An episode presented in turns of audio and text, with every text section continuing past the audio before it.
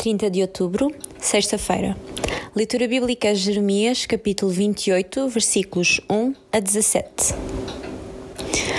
O Senhor Todo-Poderoso, o Deus de Israel, revelou que porá um jugo de ferro sobre estas nações, as quais servirão ao rei Nabucodonosor da Babilónia, e fará com que até os animais selvagens pertençam a Nabucodonosor.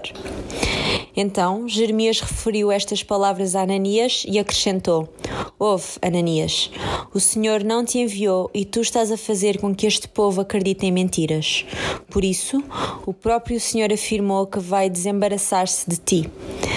Antes do fim do ano morrerás, porque levaste o povo a revoltar-se contra o Senhor.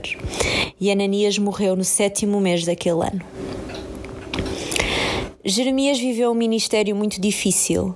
Não só pregou a um povo que nunca acreditou naquilo que ele disse, como teve de pregar a reis rebeldes colocando a sua vida em perigo, como até teve de confrontar outros profetas que anunciavam mensagens que não eram da parte de Deus.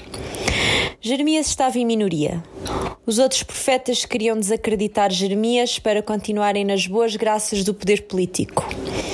Hoje, certos grupos ditos evangélicos adulteram a palavra e o padrão de Deus para caírem nas boas graças do povo. Temos de ter cuidado.